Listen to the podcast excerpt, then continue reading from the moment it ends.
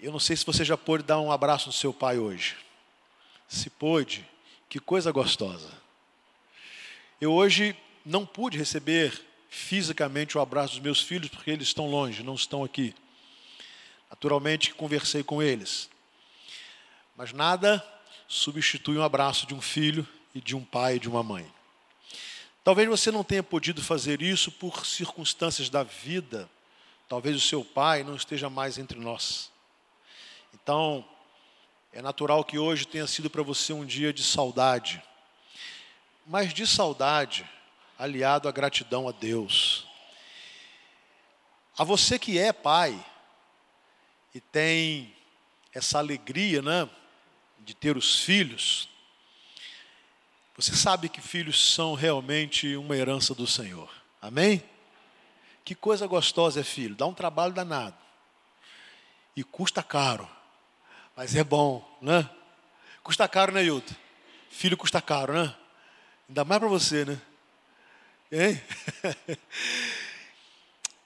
então, essa relação de pai e filho, eu falo pai, né, mas incluo a mãe também, é porque hoje é dia dos pais. Então, quando eu falo pai, eu estou falando com você, mãe, também. Naturalmente, para que você possa se sentir também abraçada no dia de hoje, porque nós, pai e mãe, nós amamos os nossos filhos, nós nos dedicamos a eles e queremos que eles sejam felizes, bem-sucedidos. O tema do sermão de hoje é o seguinte: quem é seu pai? Uma pergunta meio que parece meio ilógica, porque normalmente não é, você sabe identificar quem é seu pai, dar nome a ele ou a mãe. Né? É, então é claro que você hoje foi bem específico. Você foi ao seu pai. Então o André foi ao seu pai, o Manuel foi ao pai. E é, é assim, não é? é? A Fernanda, e você, e você, e você. O Daniel deve ter dado um abraço no Marco. Deu um abraço no papai hoje, Daniel? E deu presente também? Muito bem. é assim, não é? É claro, quando você acorda, você vai ao seu pai, estendemos nosso abraço né, àqueles que ainda têm o vovô. Né? Então, essa pergunta, quem é o seu pai? ela serve humana para muito pouca gente que não teve, por circunstâncias do pecado, né, a oportunidade de conhecer o pai, ou então o pai falecido antes do nascimento, mas você sabe quem foi. Eu quero convidar você a abrir a sua Bíblia. Na primeira carta de João, capítulo 3. E eu quero é, convidar você a responder a essa pergunta: quem é o seu pai? Pai a gente não escolhe, né? Nós somos gerados por eles. Mas na vida espiritual nós podemos fazer essa escolha sim. E eu quero falar sobre paternidade espiritual. A primeira carta de João, no capítulo 3, vai nos mostrar essa possibilidade. E que você pode realmente escolher entre um pai e outro. O texto diz assim: 1 João capítulo 3. Vejam como é grande o amor que o Pai nos concedeu, sermos chamados filhos de Deus, o que de fato somos. Por isso o mundo não nos conhece, porque não o conheceu. Amados, agora somos filhos de Deus, e ainda não se manifestou o que havemos de ser, mas sabemos que, quando Ele se manifestar, seremos semelhantes a Ele, pois o veremos como Ele é. Todo aquele que nele tem esta esperança, purifica-se a si mesmo, assim como ele é puro. Todo aquele que pratica o pecado transgride a lei, de fato, o pecado é a transgressão da lei. Vocês sabem que ele se manifestou para tirar os nossos pecados, e nele não há pecado. Todo aquele que nele permanece não está no pecado. Todo aquele que está no pecado não o viu, nem o conheceu. Filhinhos, não deixem que ninguém os engane. Aquele que pratica a justiça é justo, assim como ele é justo. Aquele que pratica o pecado é do diabo, Porque o diabo vem pecando desde o princípio. Para isso o Filho de Deus se manifestou para destruir as obras do diabo. Todo aquele que é nascido de Deus não pratica o pecado, porque a semente de Deus permanece nele. Ele não pode estar no pecado, porque é nascido de Deus. Desta forma, sabemos quem são os filhos de Deus e quem são os filhos do diabo. Quem não pratica a justiça não procede de Deus, tampouco quem não ama seu irmão. Vamos orar. Obrigado, Senhor, por tua palavra. Nós queremos e precisamos dela. Fala-nos agora, Senhor, mediante a unção do teu Espírito. Fala, Pai, nosso Pai que está nos céus. Em nome de Jesus. Amém. Nós acabamos de cantar uma música aqui com o Tiago, Oscar e a banda. É a conhecida oração do Pai Nosso. Deus apresenta-se como Pai. E é interessante nós encontrarmos a afirmação no texto bíblico que você pode ter Deus como seu Pai. E é uma afirmação maravilhosa porque ela diz que eu posso, que você pode, não importa quem nós somos. Nós podemos ter Deus como Pai, podemos chamá-lo de Pai. Aliás, Deus é tão carinhoso conosco que ele diz que nós podemos chamá-lo de Abba Pai, meu paizinho. Tamanho desejo de Deus de ter conosco uma relação de pai para filho, intimidade. Essa relação gostosa, sabe essa coisa gostosa de pai e filho? E é muito bacana quando você toma o seu filho pelas mãos e sai com ele e conversa com ele, e pode abraçá-lo, e pode beijá-lo. Para nós, os nossos filhos sempre são crianças, não é verdade? Sim ou não, pai e mãe? Né? A gente lá em casa faz, você faz também, eu e Raquel falou assim: ah, a casa fica tão triste sem as crianças. Uma criança de 30 anos e outra de 23. Olha o Tiago. Que criança, né? É, Tiago. Mas não é criança, Oscar? Não é, Angelita? É criança. Não tem jeito. Luiz Carlos, olha aí para esse rapaz bonito aí. Davi. Moleque grandão, bonito. Não é criança? Sempre será. Não tem jeito. E nós vamos olhando para os nossos filhos e eles vão crescendo, mas a gente sempre vê essa turma, ainda que crescendo, como criança. E é impressionante que a gente vai criando uns hábitos interessantes. Hoje eu estava falando com o Danilo, ele me chamou pelo FaceTime para me dar os parabéns e tal e tal. E a pergunta que eu fiz a ele, meu filho, você está precisando de alguma coisa? Mas você não faz também? Não é interessante essa, essa coisa que só tem no coração de pai e mãe, em que você olha para um filho e você sempre tem esse desejo, essa reação de amá-lo, de, de olhar para o bem-estar dele e querer que ele esteja bem. Então eu sei que, mas a minha mãe faz isso comigo até hoje, meu pai também. Essa é uma relação humana extraordinária que Deus nos deu a relação dos pais para com os filhos e vice-versa, para nos dar um pequeno exemplo, pequeno, do quão maravilhoso é quando nós nos relacionamos com o nosso Pai Celestial. Amém? E sabe por quê? Porque eu não sou um pai perfeito. Então os meus filhos sabem que eu não sou um pai perfeito. Os meus filhos sabem que eu, às vezes, é, tomo atitudes que não são as melhores, e alguns conselhos não são os melhores. Eles sabem, embora sabem que eu é, os ame, eles, eles sabem que eles é, têm um pai e esse pai é imperfeito. Você também é.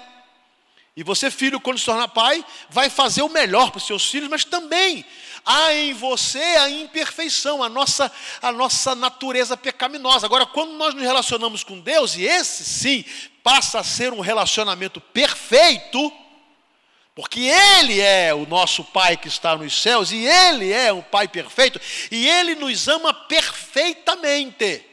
Então, todas as ações de Deus para conosco são perfeitas. As nossas não. Às vezes nós erramos na mão, né, com os nossos filhos na medida até por amor, né? Às vezes nós erramos, erramos, né?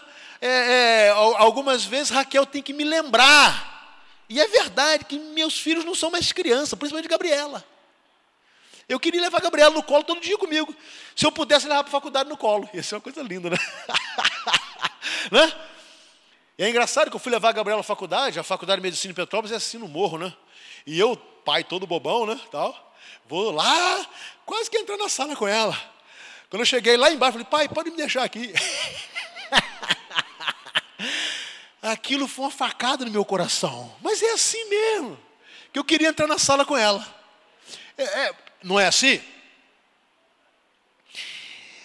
A grande questão do texto de João é nos mostrar esse amor maravilhoso de Deus, que nos tem como filhos e age conosco como um pai, e como um pai perfeito. Mas ao mesmo tempo, esse texto está dizendo que nós podemos escolher o pai espiritual que iremos ter. Que nós podemos decidir quem será o nosso pai. Deus não deixa de ser pai por nossa causa. Mas eu posso optar por não ser filho dele. E aí João vai nos dizer que nós podemos ver o grande amor que o Pai nos concedeu, de sermos chamados seus filhos. Que grande amor é esse que fez com que Deus, ao olhar para mim e para você, pecadores, ingratos, rebeldes, desobedientes, e ainda assim nos chamar de filhos e nos autorizar a chamá-lo de Pai, e mais, e nos conceder a intimidade de chamá-lo de meu paizinho, meu amigo. Isso demonstrando a essência e a beleza do seu amor. Mas olha só, não é só um desejo de Deus, porque o texto diz: Vejam como é grande o amor que o Pai nos concedeu, sermos chamados filhos de Deus. E olha só que coisa linda: o que de fato somos. Então não é uma relação só de sentimento, Deus me tem como filho, eu posso ser assim, sabe, ser parecido com o filho. Não! Nós somos filhos de Deus. Deus é literalmente o nosso Pai. Esse grande amor de Deus que nos dá o direito, ele vai e literalmente nos coloca na condição de filhos. E é por isso que nós não somos compreendidos, sabe? O mundo não consegue entender. Quem não tem Deus como Pai não consegue entender, gente. Quem ainda não foi alcançado pelo Evangelho não consegue entender esse nosso relacionamento com Deus, essa busca de relacionamento com Deus, a nossa obediência a Deus, queremos aprender de Deus, queremos ouvir Deus e muitas vezes sermos corrigidos por Deus, a mão de Deus pesar sobre nós para o nosso bem. É claro que quem não tem Deus como Pai, não entende. Então João diz assim: olha, por isso o mundo não nos conhece, porque o mundo não o conheceu. Quem não conhece Deus tem uma concepção completamente errônea de Deus. O que, que muitas pessoas falam de Deus? Deus é uma pessoa ruim, ele pune, ele manda para o inferno, ele isso, ele aquilo. Então, não conhece Deus. Não teve experiência com Deus. Fala do que nunca viu, fala do que não conhece. Agora eu trago para cá, para mim, para você, você que tem Deus como Pai, você sabe o quanto Deus é amoroso, amém? O quanto Ele é bom e o quanto Ele nos ama, e nos ama de uma maneira tão maravilhosa, que não passa a mão na nossa cabeça quando nós pecamos, Ele nos corrige, e nos corrige para o nosso bem. Nos corrige para que nós possamos progredir na vida e sermos felizes e chegarmos ao final da história em paz com Ele. Mas aí, João começa a fazer de uma forma muito linda essa relação, como é que alguém se torna filho de Deus e tem Deus como Pai. Você precisa entender o que, que Deus fez. A palavra diz assim: vocês sabem, versículo 5, que ele se manifestou para tirar os nossos pecados e ele, nele não há pecado. Deus, nosso Pai, se manifestou na pessoa do seu filho Jesus para tirar aquilo que nos matava, para tirar de nós o que nos causa sofrimento, para tirar de nós o que nos leva a uma tragédia.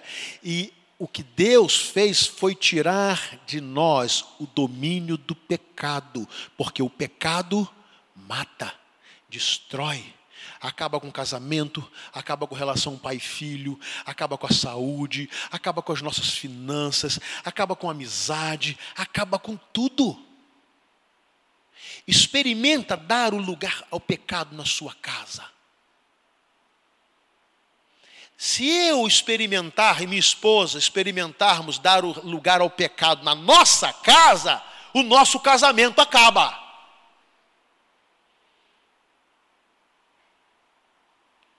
Se André e Lorena, novos, quanto tempo casado, André? Dois anos. Eu tenho 31. São dois anos. Mas se experimentarem dar lugar ao pecado dentro de casa, o casamento deles acaba. Se o pastor Marcão, com a sua esposa, resolverem deixar o pecado entrar no casamento deles, o casamento deles acaba. Se nós permitirmos que o pecado domine a nossa casa e domine a vida dos nossos filhos, a vida dos nossos filhos irá ser uma vida destrutiva, o pecado tomará conta deles.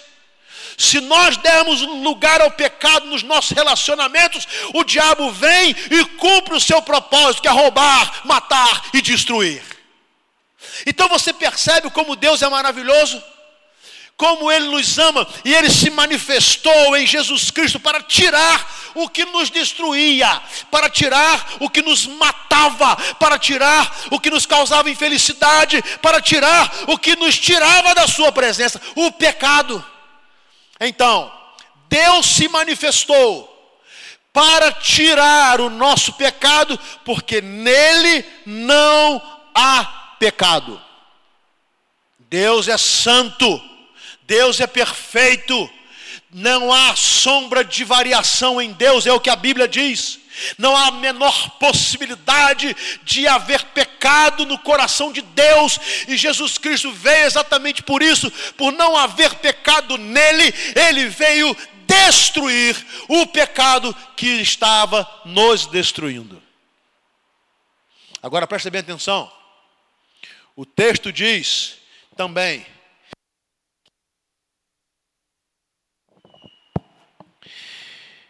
Mas todo aquele que nele permanece também não está no pecado. Então, olha só. Se eu quero ter Deus como meu pai, eu posso. Mas eu não posso querer ter Deus como meu pai e viver na prática do pecado. Viver deliberadamente na prática do pecado. Porque senão nós seremos como, como os nossos filhos, sob o ponto de vista humano, querem ser. Todo filho quer o pai bonzinho. O pai que diz sim. Mas, em regra, filho não quer ouvir não. Mas não é você, eu também, quando filho, enquanto estava sob a liderança dos meus pais, óbvio, é natural, nossa natureza é uma natureza assim. Então você sabe, você que tem filhos aqui, crianças e adolescentes, você sabe que vocês são maravilhosos, seus filhos, enquanto dizem sim. Quando começa a dizer não, a coisa pega. É por isso que filho é assim, ó. Quem tem filho aí numa idade aí, criança, junior, é assim. É, pai, posso? E quando o pai diz não, ele corre, mãe, sem que o pai saiba, eu posso. Por quê? Porque ele fica tentando jogar. Que quem disser sim é o bom. Mamãe é boa porque diz sim, papai é bom porque diz sim.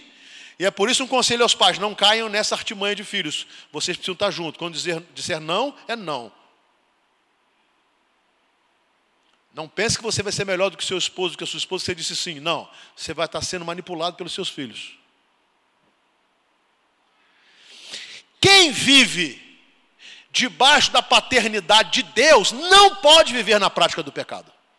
Há alguma coisa errada, porque todo aquele que está no pecado, diz o texto, não viu Deus, não conheceu Deus. Então, eu posso escolher quem será o meu pai, e eu quero ter Deus como meu pai. E eu sei que eu não poderia viver uma vida santa diante de Deus sozinho. Por isso eu entreguei a minha vida a Jesus Cristo, Ele pagou pelos meus pecados, e agora, com a presença do Espírito Santo, eu sou fortalecido e capacitado para fugir do pecado. Mas cuidado, quando eu quero me gabar do privilégio de ter Deus como meu Pai, mas o pecado não me incomoda, há algo muito errado comigo. Porque quem tem Deus como Pai não vive na prática do, do pecado. Peca por fraqueza, mas não vive na prática. Quando o pecado não te incomoda, há algo errado. Quando o pecado não machuca a sua consciência, há algo errado. Quando a prática do pecado não tira o seu sono, há algo errado. Quando você acha que pecar sem que ninguém saiba é suficiente, há algo errado. Por quê? Porque Deus se manifestou para tirar os nossos pecados e nele não há pecado, e quem vive nele não vive na prática do pecado. Simples assim. E quem vive na prática do pecado o texto diz: todo aquele que está no pecado não o viu, nem o conheceu. E olha que coisa linda o versículo 7. Filhinhos. Olha o tratamento de Deus. Filhinhos. Os nossos filhos são filhinhos, não é, não é verdade, gente?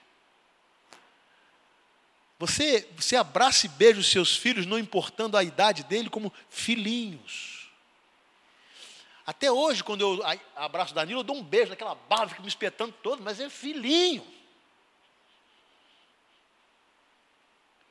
Agora Deus olha para mim, Oscar, para você, para você, Luiz Carlos, para você, Jorge, Janete, ele fala assim: filhinhos, gente, que coisa maravilhosa é ter esse tratamento da paz do nosso Deus que nos ama carinhosamente, que nos ama de todo o coração, que quer ter intimidade conosco. Agora, olha o que esse pai fala: filhinhos, não deixem que ninguém os engane. Não deixem que ninguém os engane. Vem cá, pai e mãe, nós não nos preocupamos que os nossos filhos sejam enganados pelas ofertas do mundo. É verdade ou não é? Os nossos filhos saem de casa, eles são, começam a ficar adolescentes e vão para a rua e vão para aqui. E se, qual é a nossa preocupação? orientar, aconselhar, avisar, e às vezes somos tidos como chatos, né? Porque você, nós já temos a experiência da vida, e a gente começa a alertar, cuidado, cuidado com a companhia, cuidado com esse lugar, cuidado com o vício, cuidado com aquilo, cuidado com esse namoro. A gente fica assim, por quê? Porque nós não queremos que os nossos filhos sejam ludibriados pelo pecado e caiam. Olha o nosso Deus, o nosso Pai, filhinhos, não deixem que ninguém os engane.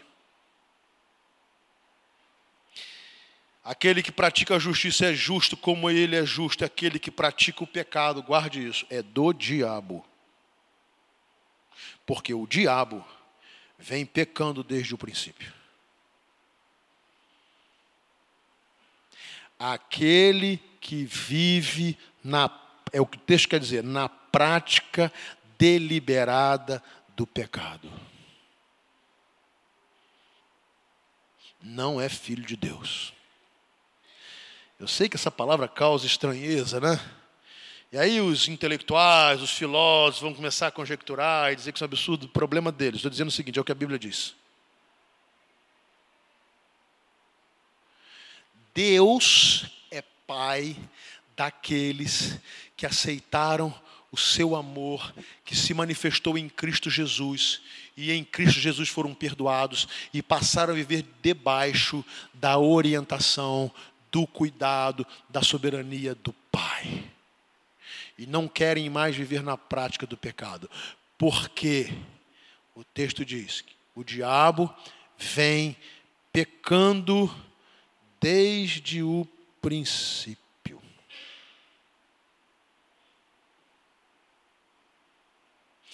Logo, a prática do pecado constante é condizente com a paternidade mas não com a paternidade de Deus. Não com a paternidade de Deus. Deus não nos daria o seu filho Jesus para morrer para que nós continuássemos na prática do pecado. Então ele vai dizer o seguinte: olha, foi para isso que o filho se manifestou, guarde bem, para destruir as obras do diabo. Anteriormente nós lemos: Vocês sabem que ele se manifestou para tirar os nossos pecados. E agora João explica: Queridos, ele se manifestou para destruir as obras do diabo. O pecado é do diabo. O domínio do pecado vem da parte do diabo. O pai da mentira, o pai do pecado é o diabo. Quem faz com que nós achemos normal o pecado é o diabo. Quem começa a ser conivente com o pecado e a desconsiderar a seriedade do pecado e a praticar o pecado de consciência tranquila, quem faz isso não é Deus, é o diabo. Não se deixe enganar, filhinhos. Quem vive na prática deliberada do pecado está literalmente sendo enganado por Satanás, pensando que está vivendo debaixo da égide do Pai, Deus. Sob a égide de Deus não se vive no pecado. Sob o cuidado de Deus não se vive na prática do pecado sob a paternidade de Deus não se vive na prática do pecado. Debaixo da graça de Deus não se vive na prática do pecado. Agora é possível sermos enganados. E é por isso que Deus vai, por intermédio de João, falar: filhinhos, eu estou chamando vocês para uma conversa íntima de amigos. Sabe aquele negócio que pai faz com o filho? Chama lá no quarto, entra no quarto, fecha a porta, vamos conversar. Já, vocês estão lembrados disso, né?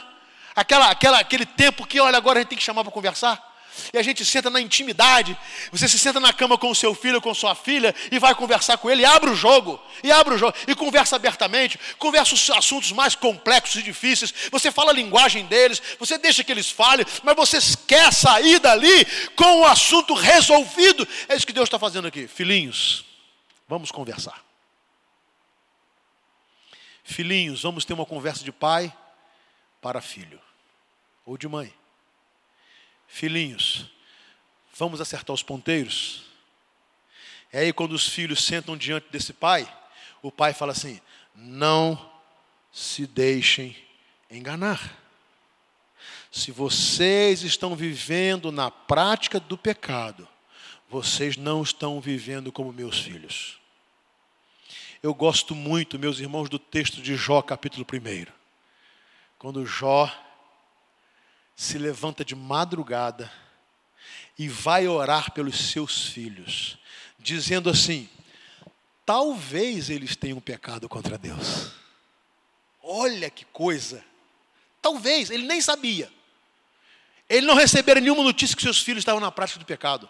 Mas ele tinha tanta preocupação espiritual com os seus filhos que ele se levantava de madrugada, e o texto diz que ele fazia isso continuamente para orar pelos seus filhos, dizendo: Deus, se os meus filhos estiverem pecando, eu já estou orando por eles.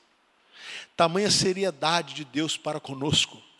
Filhinhos, não se deixe enganar. Se vocês vivem na prática do pecado, vocês estão vivendo de acordo com aquele que peca desde o princípio.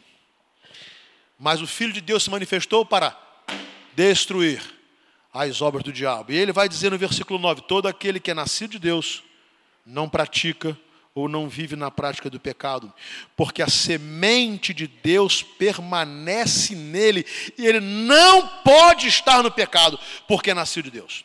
Eu queria que você abrisse sua Bíblia aí de novo, você está com ela fechada. Vai fazer isso, por favor. E por favor, Luísa, coloca para a gente aí o versículo 9 outra vez. 1 João capítulo 3. Eu quero que você medite nele. Eu preciso que você olhe para esse texto. Eu queria que você levasse esse versículo para sua casa e que você orasse sobre esse texto na minha, na sua vida. E eu quero fazer isso também na minha vida. Olha o que João vai dizer: todo aquele que é nascido de Deus não pratica o pecado, porque a semente de Deus permanece nele. Ele não pode estar no pecado, porque é nascido de Deus. Preste atenção. Se você é nascido de Deus, ou seja, se Deus é o seu pai, você não pode viver na prática do pecado. Por quê? Porque a semente de Deus permanece em você. Há uma semente que foi plantada, meus irmãos, no nosso coração a semente do Evangelho. Quando nós conhecemos o Evangelho, a Bíblia diz que nós fomos transportados das trevas para a maravilhosa luz de Cristo. Quando nós recebemos a semente do Evangelho, nós tivemos uma nova visão do mundo. O pecado foi descortinado na nossa frente e ele se revelou malévolo, destruidor. Então, se eu sou nascido de Deus, há uma semente que habita em mim. E olha que coisa linda. Sabe o que, o apóstolo Paulo fala na sua carta aos Efésios? Ele diz que nós recebemos o Espírito quando cremos. Que palavra é essa? Olha, Deus falando dessa semente. Quando nós cremos, nós recebemos a semente, que é o Espírito Santo de Deus, que muda toda a nossa percepção de vida e de mundo. Quando nós cremos em Jesus, essa semente plantada, a doce e maravilhosa presença do Espírito Santo de Deus, ela faz toda a diferença. Ela nos ensina, ela nos consola, ela nos dá discernimento, ela nos incomoda quando estamos em pecado. Portanto, quem é nascido de Deus não pode viver na prática do pecado, porque há uma semente no seu coração. E aí você vai decidir com você se essa semente está plantada ou não. Se você mantém pecado oculto, se você vive na prática deliberada do pecado, achando que o fato de estar na igreja, cantando, orando, levantando mão, ser batizado, isso aí é suficiente. Se você vive na prática do pecado, esse pecado que você acha que ninguém sabe, talvez o seu marido não saiba, talvez a sua esposa não saiba, talvez os seus pais não saibam, talvez os seus filhos não saibam, não importa. Você vive na ilusão de que Deus não sabe. Talvez a grande realidade é que você não tenha Deus como seu pai. Você pode até me ter como seu pastor, mas isso não é suficiente. O texto vai se aproximando para o fim e ele vai se aprofundando. Porque veja bem o versículo 10. Desta forma sabemos quem são os filhos de Deus e quem são os filhos do diabo.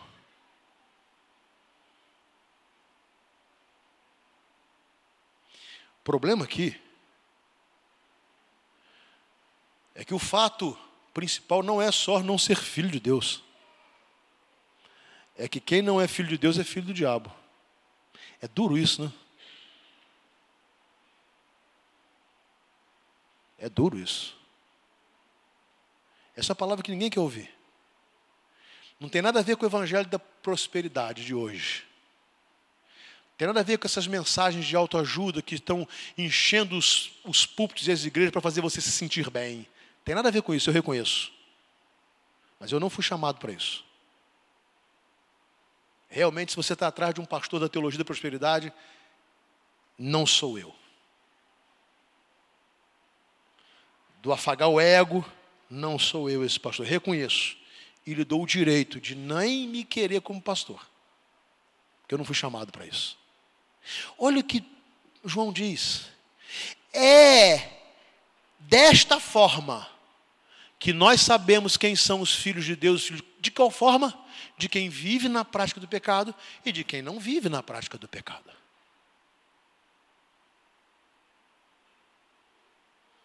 Quem vive deliberadamente na prática do pecado não pode ser filho de Deus. Porque se fosse, a semente no coração dele não lhe permitiria dormir em paz, enquanto não se arrependesse dos seus pecados.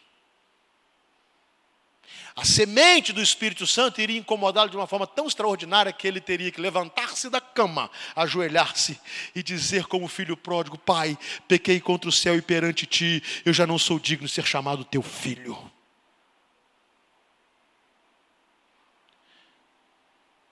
Por isso o tema dessa mensagem é: quem é seu pai?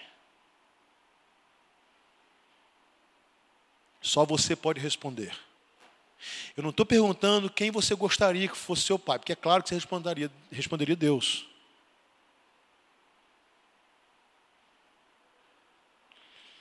Eu estou perguntando, de fato, quem é seu pai?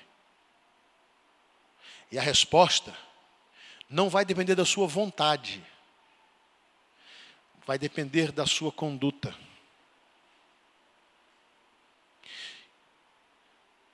Deus se manifestou para tirar os nossos pecados.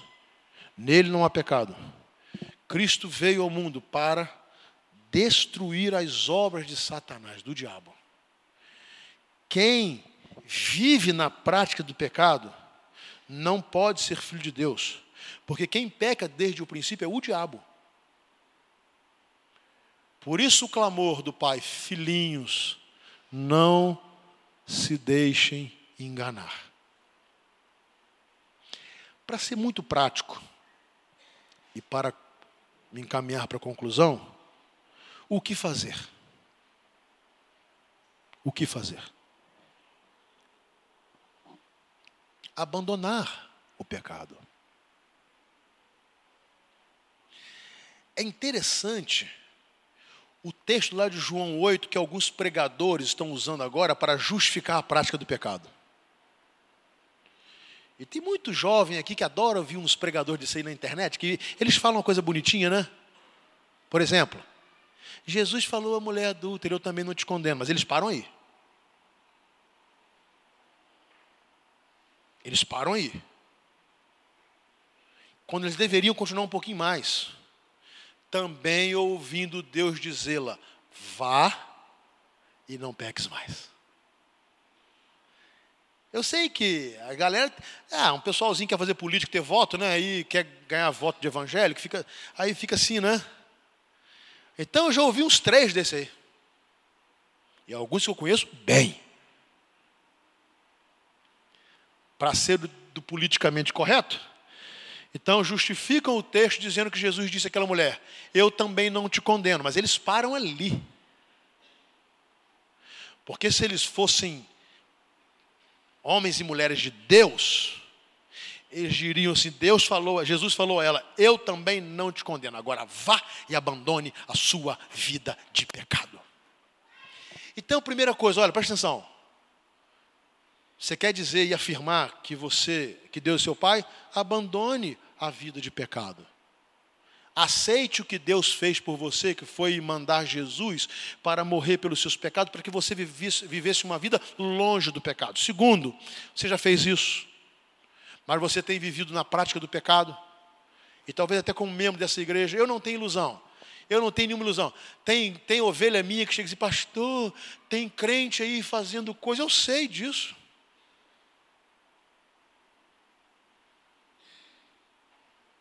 Aliás, eu talvez não saiba nem um terço. Mas isso é vergonha para quem? Isso é vergonha para quem? Quem está escolhendo ser filho do diabo não sou eu. Se você é desta ou de outra igreja, professando uma fé cristã, e você sabe fazer um monte de coisa que nós sabemos, você sabe cantar, você sabe tocar, você sabe pregar, você sabe ensinar, você sabe, você é batizado, e alguns acham que isso aí é o máximo da vida cristã. Mas vive na prática do pecado, tolo. Tolo é você.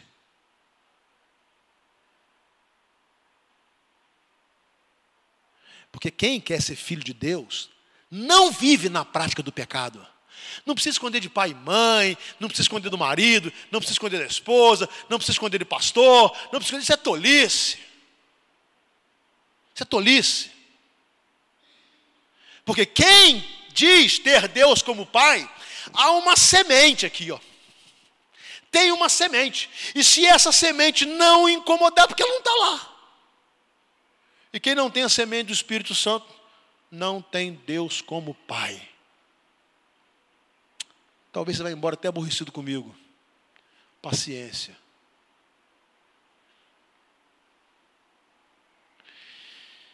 Nisto sabemos quem são os filhos de Deus e os filhos do diabo. Meus irmãos, eu quero agradecer a Deus. Porque apesar de quem eu sou, eu quero ter Deus como meu Pai. Apesar das minhas fraquezas, eu quero ter uma consciência de que quando eu pecar, eu tenho um Pai que estende a mão para mim, para me reerguer, porque Ele sabe que eu pequei por fraqueza, mas não por viver na prática do pecado.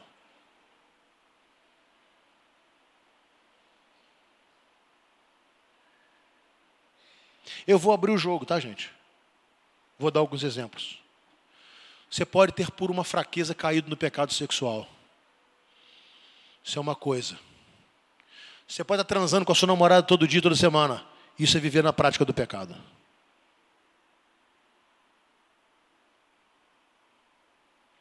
Simples assim. Você pode ter tido um descuido financeiro. Isso é fraqueza. Você pode ser desonesto nos seus negócios, comprar e não pagar. Isso é viver na prática do pecado.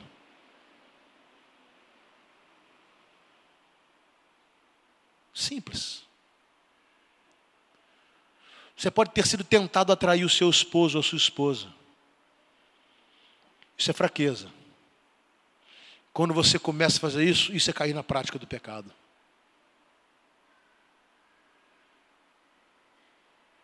Na verdade, é simples de entender. Não é difícil. Não é difícil.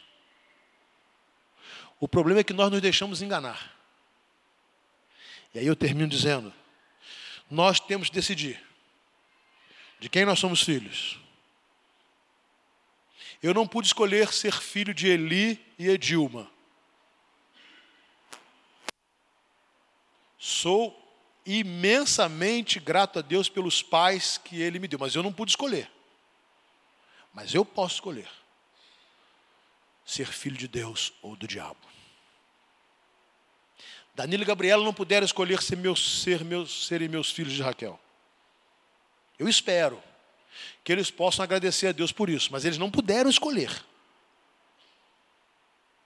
Você não pode escolher ser filho de quem você é. talvez você veja muito defeito no seu pai, muito defeito na sua mãe, e fica aí reclamando, reclamando, reclamando, reclamando, reclamando, devia agradecer a Deus. Mas você pode escolher ser filho de Deus ou filho do diabo. E não é difícil. Basta você não se deixar enganar. Deus, com seu grande amor, se manifestou para destruir as obras de Satanás, para nos tirar dos pecados, e quem é de Deus, há uma semente em seu coração que não lhe permite viver na prática deliberada do pecado. Ponto. Filho de Deus.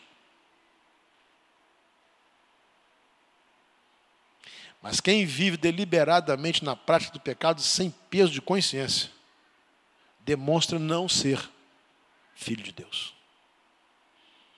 E quem não é filho de Deus, também tem pai. Também tem pai. Um pai que veio roubar, matar e destruir. A linda notícia é que o nosso Pai enviou o seu Filho para destruir as obras de Satanás. Amém? Agora olha que coisa linda. O primeiro capítulo do Evangelho de João vai nos dizer assim: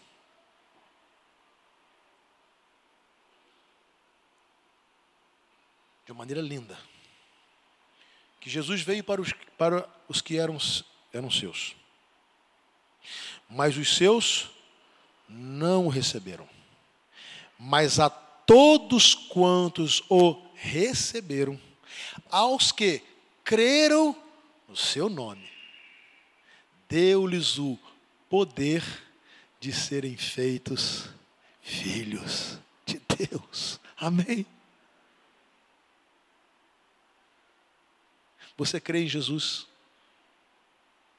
Você já entregou a sua vida a Jesus como seu Salvador?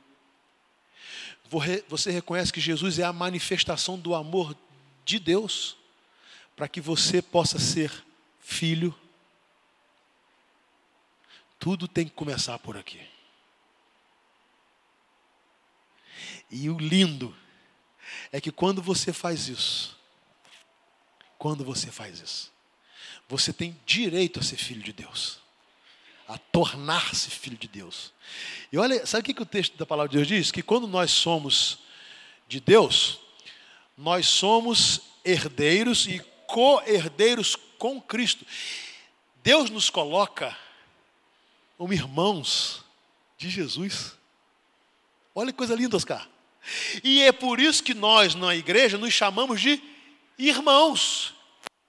Por que, que nós somos irmãos? Nós não somos irmãos de sangue, mas nós somos irmãos por causa do sangue de Jesus. Nós não nascemos humanamente do mesmo pai e da mesma mãe, mas nós nascemos espiritualmente do mesmo pai quando somos lavados pelo sangue do seu filho, que nos purifica de todo pecado. E esse pai quer nos receber como filho, filhos. Eu não sei se você quer ser filho de Deus. Deus quer ser seu pai. Isso eu posso lhe afirmar. Porque ele não só disse, ele agiu como pai. Agora, você quer ser filho, você tem que agir como filho. Vamos orar.